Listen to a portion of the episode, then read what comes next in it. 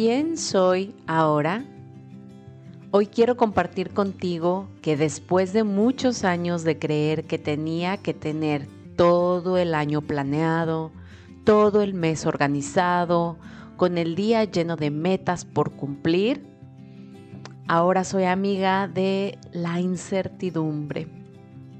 Y es que después de tanto cambio interno y externo, incluyendo planes como el que ayer te conté, He estado poniendo en práctica este año el estar bien con lo que hoy es, enamorarme de mi existencia y de lo que ella trae para mí, más allá de tenerlo todo controlado.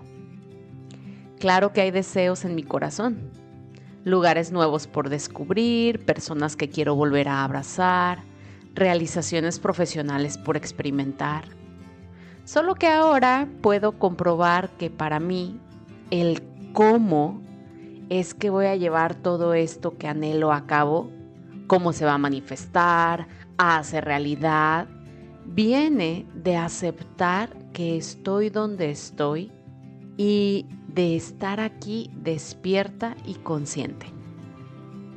Llegué a esta especie de conclusión gracias a que me convertí en mi propio experimento, como si fuera científica y estuviera investigando mi propia vida. Me permití estar estresada, preocupada, ansiosa por alguna situación y como por magia, más problemas y obstáculos y escasez veía y sentía. Es decir, nada ganaba a cambio y nada se resolvía. Entonces me di a la tarea de intentar mantenerme en calma, despreocupada, apreciando los paisajes por los que ando a diario, compartiendo atentamente un paseo con mi novio y su familia, en gratitud por todo lo que es. Y sí, también como por magia, es que en este caso las opciones, soluciones, oportunidades y claridad venían a mí.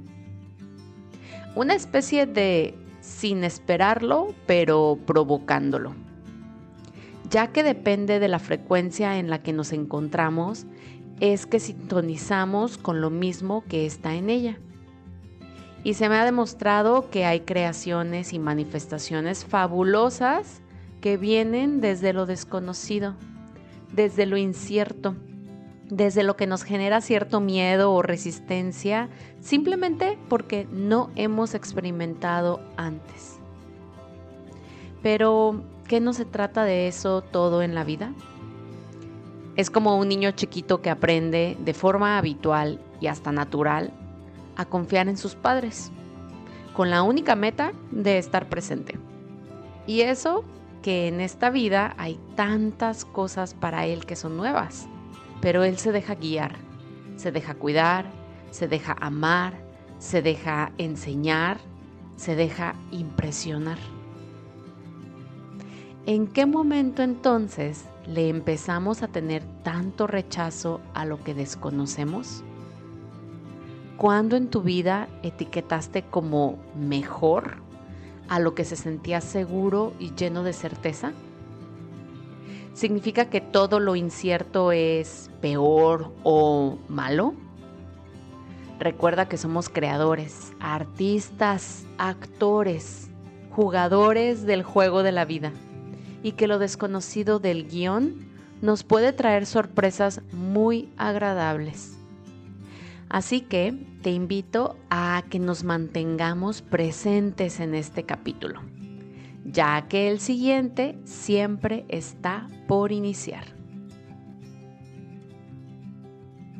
Qué gusto encontrarnos en la misma sintonía hoy, recordando que la vida es tan solo un juego de colores Agradezco de corazón tus comentarios a lo que hoy has escuchado, por lo que puedes contactarme a través de un mensaje por Instagram y unirte a nuestro canal de difusión en la misma aplicación para seguir en armonía. En la descripción de este episodio te dejo el enlace directo.